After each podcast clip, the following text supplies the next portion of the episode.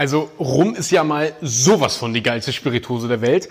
Also Rum ist die geschmacklich vielfältigste, komplexeste, abwechslungsreicheste Spirituose überhaupt.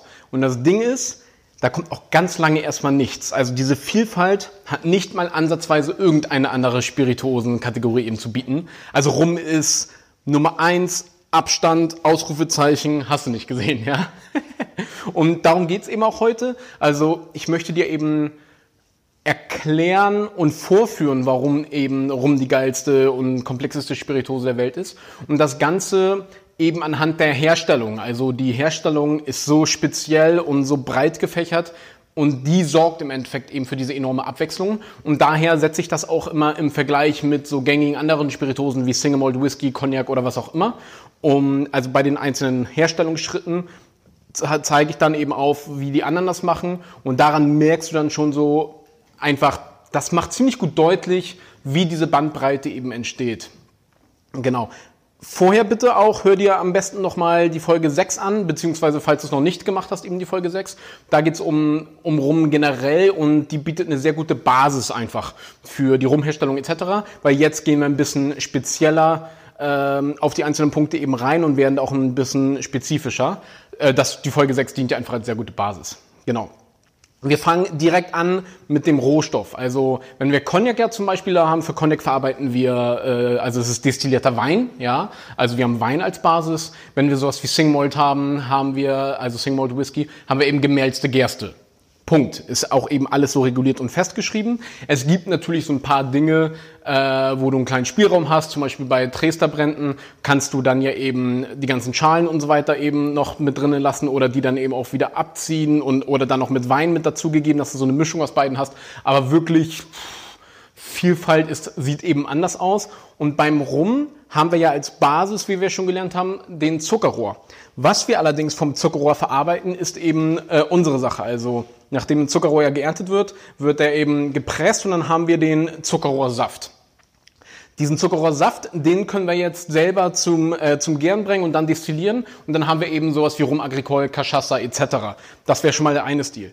Dann wird dieser Zuckerrohrsaft eben eingekocht, also wirklich, ja, wie du, wie du das bei einer Suppe äh, oder bei einer Soße machst. Und dann haben wir eben den Sugarcane Honey, also den Sirup aus dem Zuckerrohrsaft. Und daraus zum Beispiel kannst du jetzt auch eben rumherstellen, indem du den Sirup dann eben zum Gären bringst und verarbeitest. Allerdings, was meistens eben stattfindet, das heißt 92 Prozent mindestens der weltweiten Rumproduktion, basiert eben auf Melasse. Melasse ist das Beiprodukt oder auch das Abfallprodukt, aber das sage ich äh, nicht so gerne, weil ist ja kein Abfallprodukt, aus der Zuckerindustrie. In der Zuckerindustrie haben wir hier eben den Sirup, der wird so, äh, so intensiv eingekocht, bis der Zucker eben auskristallisiert, dann wird das geschleudert und übrig bleibt eben die Melasse. Das heißt, wir haben schon mal eine viel spannendere Bandbreite an Material, weil die Melasse haben wir eher so eine Salmiak-artige Geschmackswelt. Hier haben wir so dieses grasige, frische, hier haben wir so dieses karamellige. Ja, also das heißt, wir gehen schon mal in ganz andere geschmackliche Richtungen als Basis. Oder wie zum Beispiel Nine Leaves in Japan das so sehr schön macht, die destillieren den oder die verarbeiten den Zucker als solches direkt selber. Das machen allerdings äh, nur absolute Ausnahmen. Geht aber auch und schafft auch nochmal andere Welten. Die Gärung, oh, Gärung ist extrem speziell, gerade für eine Person wie mich. Also ich habe meinen Hintergrund in der Obstbrandwelt, ja. Ähm, also ich habe die Destillation gelernt anhand von Obstbränden und die Obstbrände sind die absolute Königsklasse, wenn es um Gärung und Destillation geht. Wenn du zum Beispiel ja eine Himbeere verarbeitest und eine Himbeere destillierst, möchtest du eins zu eins das Himbeeraroma eben übertragen. Und dein Himbeeraroma ist um, oder dein Destillat ist umso besser, umso besser du das Himbeeraroma übertragen hast. Sprich, wenn dein Himbeerbrand jetzt irgendwie nach Apfel schmeckt, kann es trotzdem noch wohlschmeckend sein, aber es ist ein schlechter Himbeerbrand. Daher sind so die Deutschen und Österreicher und Schweizer, was diese ganze Obstbrandgeschichte angeht, mega nerdig unterwegs, ganz, ganz penibel, die ganzen Kleinigkeiten spielen da eine Rolle. Ähm, anders bei der Spirituosenwelt wie zum Beispiel Cognac und Single Malt ist das eben alles festgelegt. Also es wird auch alles ziemlich gleich figuren. Jede Distillerie sagt, sie haben so ein bisschen ihre eigenen Hefestämme, bla bla bla, ist ja alles ganz nett, ja. Aber im Endeffekt passiert überall mehr oder weniger so ziemlich das Gleiche. Beim Cognac ist es noch viel extremer, weil einfach eine Handvoll oder ein paar Distillerien eben für diese ganzen Produzenten den Stoff eben destillieren. Kommt somit alles mehr oder weniger aus demselben Haus. Ja. Beim Rum, puh, ganz andere Liga. Also teilweise geht die Gärung eben nur so 18 Stunden, mega schneller Prozess, wird aber auch hinausgezögert bis zu zwei Wochen. Also das ist ganz, ganz lang und dann auch teilweise unter hygienisch deutsch betrachtet katastrophalen Bedingungen. Allerdings haben wir da eine sehr beschränkte äh, Herangehensweise. Also wir reden hier teilweise wirklich über alte Holzbottiche, wo drin dann eben die Gärung stattfindet. Und die Dinger werden nie sauber gemacht, musst du dir vorstellen. Könnte man jetzt sagen, uh, voll unhygienisch? Ja, sieht oberflächlich auch so aus. Das Ding ist, wir haben ja Bakterienkulturen. So. Und was hier passiert, wenn wir eine Oberfläche sauber machen, setzen wir sozusagen diese Oberfläche jetzt rein aus Sicht der Bakterien eben auf Null. Also drücken einmal den Reset-Knopf und alle Bakterien haben die gleiche Chance, da jetzt schön sich auszutoben und sich zu verbreiten. Wenn ich allerdings ein, ähm, eine Oberfläche habe und die nicht sauber mache, bestehen und immer konstant weiter benutze, bestehen eben gewisse Bakterienkulturen, die sich dort ausgebreitet haben und äh, eben ja ihre Nährstoffe daraus ziehen. Und somit haben andere Bakterien keine Basis, um dort eben sich zu vermehren. Das heißt, wir haben die Mikroorganismen, die wir dort auch wirklich eben haben wollen und die dann wiederum den hauseigenen Charakter eben an die Maische weitergeben. Ist da schon mal so ein sehr interessanter Punkt.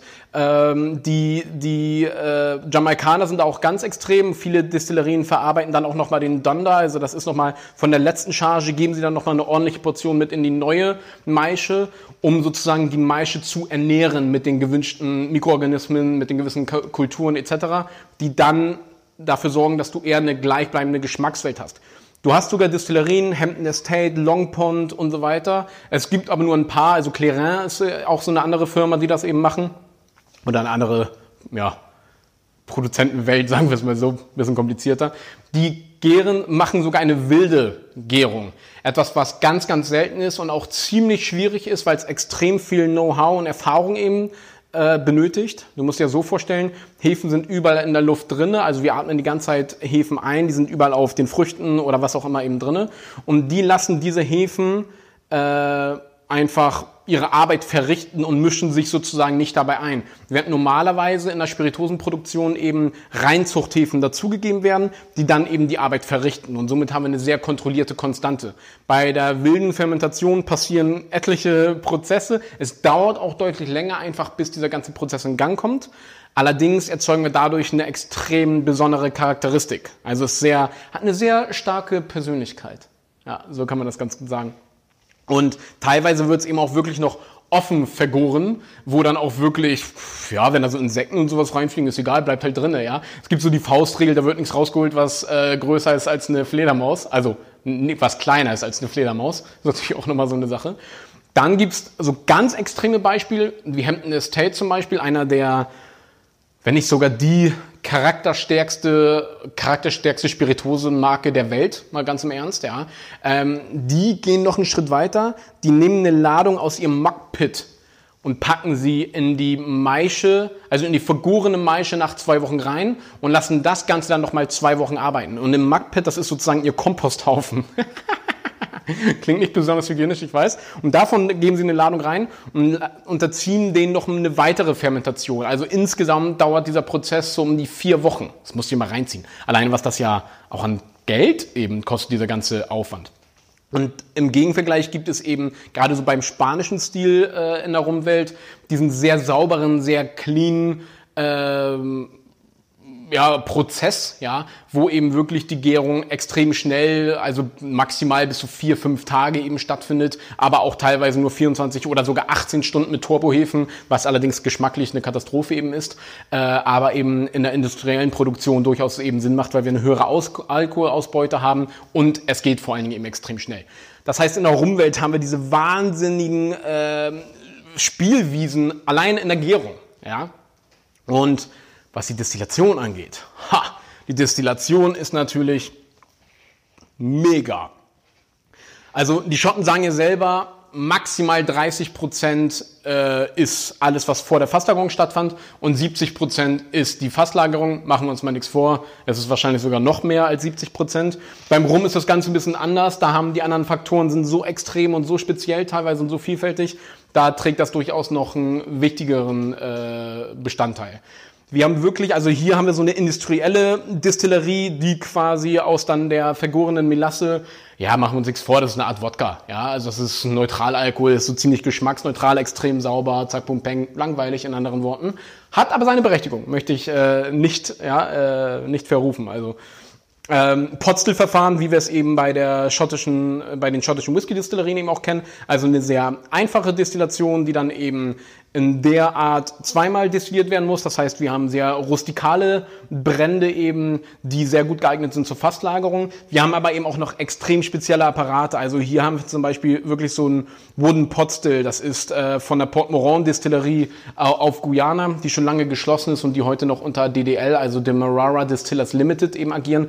Die, das ist die einzige Distillerie mittlerweile auf Englisch Guyana, die eben die ganzen Destillierapparate aufgekauft hat, wenn eine Distillerie eben die Tür, ähm, die Pforten Pforten geschlossen hat.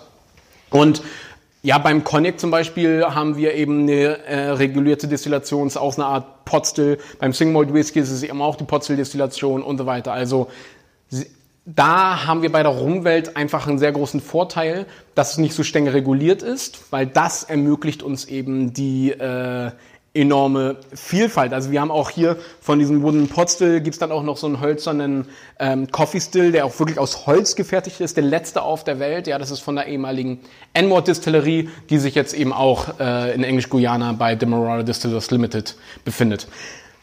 Jede Art der Destillation erzeugt einen komplett unterschiedlichen Charakter. Also wir haben von extrem sauberen Filigranspiritosen bis hin zu extrem rustikalen, robusten Spirituosen. Und das hat eben einen enormen Effekt auf die ähm, Fasslagerung, weil du musst dir vorstellen, umso sauber ja etwas destilliert wurde, umso filigraner das Produkt ist, umso weniger Körper hast du, um gegen, ähm, um gegen das Holz anzukämpfen.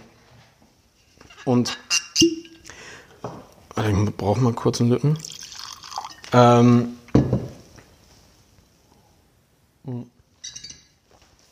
das ist nämlich das Ding. Holz, also das Holzfass oder die Fasslagerung, die Spiritose kommt jetzt eben ins Fass und die Holznoten, wenn das Destillat zu filigran ist, überschlagen sehr schnell eben unsere Spirituose und dadurch äh, schmeckst du dann irgendwann nur noch Holz. Allerdings umso rustikaler deine Spiritose ist, umso mehr Rückgrat hast du, um auch wirklich gegen die Holzaromen anzukämpfen. Das heißt, umso länger kann die Spiritose im Fass bleiben und umso länger kann ja, kann diese Synergie da wirklich stattfinden, sodass du eben diese Geschmacksbombe dann irgendwann eben erschaffst. Und dadurch sind natürlich besonders rustikale Destillationstechniken sehr gut geeignet für die äh, lange Fasslagerung. Und wo wir schon mal im Thema Fasslagerung sind, das Klima spielt eine bedeutende Rolle. Also die Temperaturunterschiede und die höheren Temperaturen, die eben in der Karibik vorherrschen. Wir reden über einen Angel Share, also Anteil der Engel. Das ist das, was aus dem Fass verdient äh, verdampft, verdunstet, ja. Weil so ein Fass, musst du dir vorstellen, ist zwar wasserdicht, dass da jetzt nichts raustropft, es ist allerdings nicht luftdicht, das heißt, das Holz atmet. Und in Schottland sind wir so bei ein bis zwei Prozent, die da jedes Jahr aus dem Fass raus verdunsten, ja. Und deswegen auch Angel Share, weil das ist der Anteil der Engel, ja, den schenkt man den Engeln. Während in der Karibik sind wir so bei acht Prozent. Also ein Vielfaches. Und dadurch findet insgesamt auch diese ganze Fasslagerung viel schneller ähm, statt. Also dieser Aging-Prozess geht eben deutlich schneller voran. Und weil einfach durch die erhöhten Temperaturen das Holz, die Poren öffnen sich weiter, der Alkohol ist in der Lage, tiefer einzudringen, mehr Aromen rauszuholen und so weiter und so fort. Es ist aber auch eine aggressivere Fasslagerung, wodurch wir eben äh, nicht besonders auf junge Fässer zurückgreifen können, weil sonst die Bitterstoffe viel zu schnell überschlagen würden. Und einfach nur, dass du dir das mal vorstellen kannst, ja.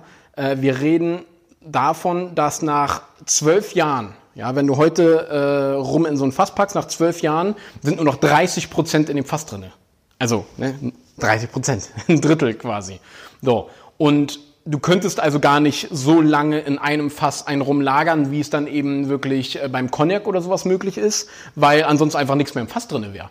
Was die also machen, ist, die füllen die Fässer untereinander wieder auf. Und wenn, das heißt, wenn du heute 100 Fässer Rum ansetzt, hast du nach zwölf Jahren, nachdem du die alle aufgefüllt hast, nur noch 30. Und nach weiteren zwölf Jahren hast du nur noch neun.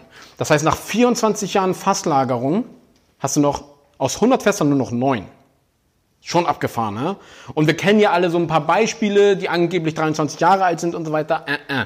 So funktioniert das ja nicht, weil du kannst keinen 23 Jahre alten Rum für 50 Euro verkaufen. Das ist ja rein rechnerisch gar nicht möglich, weil wie gesagt, der Schwund ist einfach so wahnsinnig extrem. Und das ist auch der Grund, warum wirklich lang gelagerte Rumsorten extrem selten sind, weil es eben gar nicht möglich ist, einen Rum so lange zu lagern, weil auch dadurch, dass der Prozess irgendwie schneller stattfindet, die Fassaromen irgendwann auch die rustikalste Spiritose eben äh, erschlagen. Und was natürlich auch noch mit dazu kommt, ist einfach, ähm, ja, ja, also geht, es geht nicht wirklich und es ist halt extrem teuer. Was man aber machen kann, ist Du kannst natürlich auch die Rumfässer ähm, in Europa lagern, dann würdest du das Ganze natürlich hinauszögern. Da hast du allerdings auch nicht die gleiche Charakteristik wie in, äh, in der Karibik, in dem Klima. Das darf man jetzt auch nicht unterschätzen. Und ja, das sind halt diese ganzen Faktoren, die Rum eben wirklich so wahnsinnig besonders machen und wodurch du auch, ja, was ich gerade schon gesagt hast, das ist ein Vorteil, dass Rum nicht so stark reguliert ist, weil dadurch hast du eben diese enorme Bandbreite. Allerdings hat das Ganze auch nicht nur Vorteile, muss man ganz klar sagen. Und da sind wir dann auch bei der Einleitung schon für unser, unser nächstes Thema. Und da widmen wir uns eher die negativen Seiten aus der Rumwelt und vor allen Dingen dem Thema Zucker nochmal, also Zucker in Rum und warum eben die äh, Rumindustrie ihr eigenes, ja, ihr eigenes Image versaut hat, sozusagen. Das war's dann jetzt auch schon wieder für heute und vielen Dank, dass du wieder mit dabei warst. Wenn es dir gefallen hat, dann hinterlass bitte eine Bewertung auf iTunes oder Spotify und schick es auch gerne natürlich jemanden, den du kennst, den das Ganze interessieren könnte. Mein Name ist Nikolas Kröger von der Wagemut Taste Academy und ich wünsche dir noch einen schönen Tag. Ich danke dir.